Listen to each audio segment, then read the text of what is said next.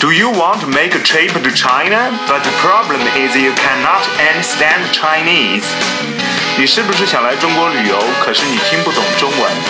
As you know, there are a lot of delicious food in China, but you do not know how to order it.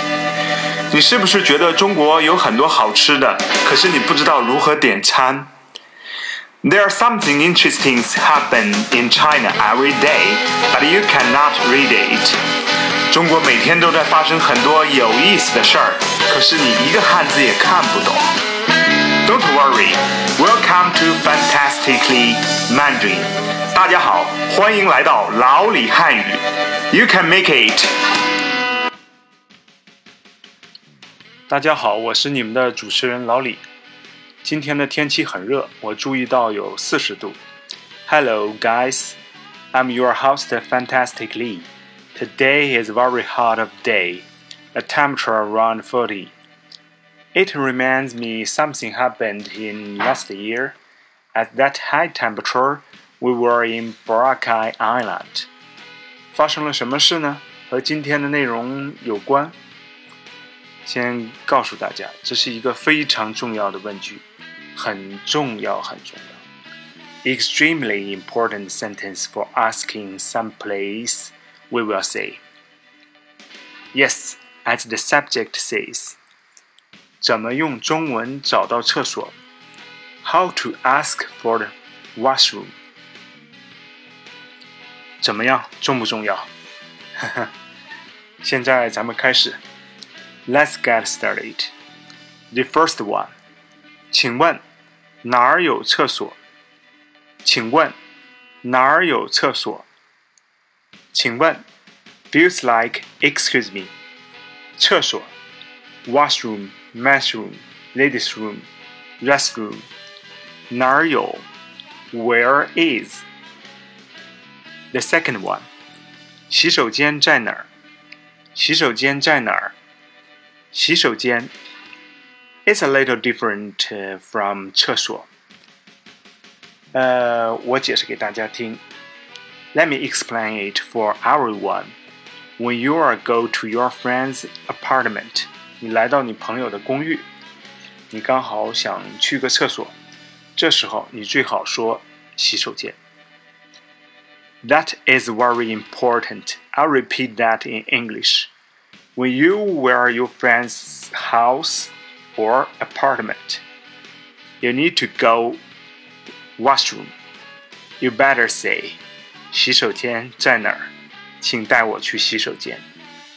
In Taiwan, they say 化妆间 or 化妆室。化妆 means makeup. You come my uh, why I talk about traditional Chinese? I should give you more standard Chinese to help you travel entering China mainland. 不好意思，我跑偏了。 it's more polite to say 洗手间.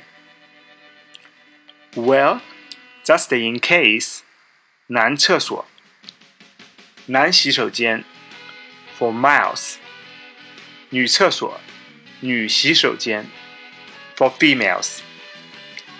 Some of the mall there put men's room and ladies room with different floor.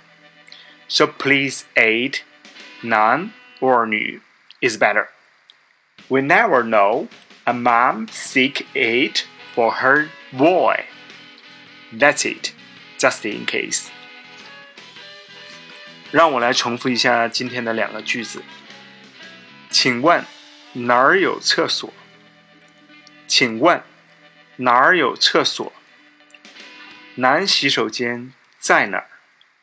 女洗手间在哪儿？if you got this sentence, you could go everywhere in China and no fear. Okay, let's call it a day. Please leave a message share your temperature. This episode is a um, reload. A few friends leaves me message and uh, they are curious what happened in Boracay. I'll use my Chinese tell. 我和家人还有朋友去长滩岛度假，那真的是一个很美的岛。其实那比北那比北京凉爽一点儿，但是不幸的是，我的儿子坏肚子。有一天以为没事儿，我们在海滩上玩，他突然肚子疼，想上厕所。我拉着他找到最近的一家麦当劳，因为我知道那儿一定有厕所。在北京有的时候不好找厕所，就找麦当劳。找到以后发现厕所是那种男女通用的，厕所门关着。然后一位女士抱着一个小婴儿在那等。我问了她情况以后，她说里面有人在用，不过她看到我儿子很难受的表情后，她就走了，把下一个位子留给了我们。很快我们后面也排了人。现在想想真的很感激那位女士。一般来说，上厕所这种事，如果你不让别人，是不会有人说什么的。我们当时只是说了谢谢，并没有说别的。今天如果他有机会听到我的录音，我再向他说 appreciate your help. Have a good day.”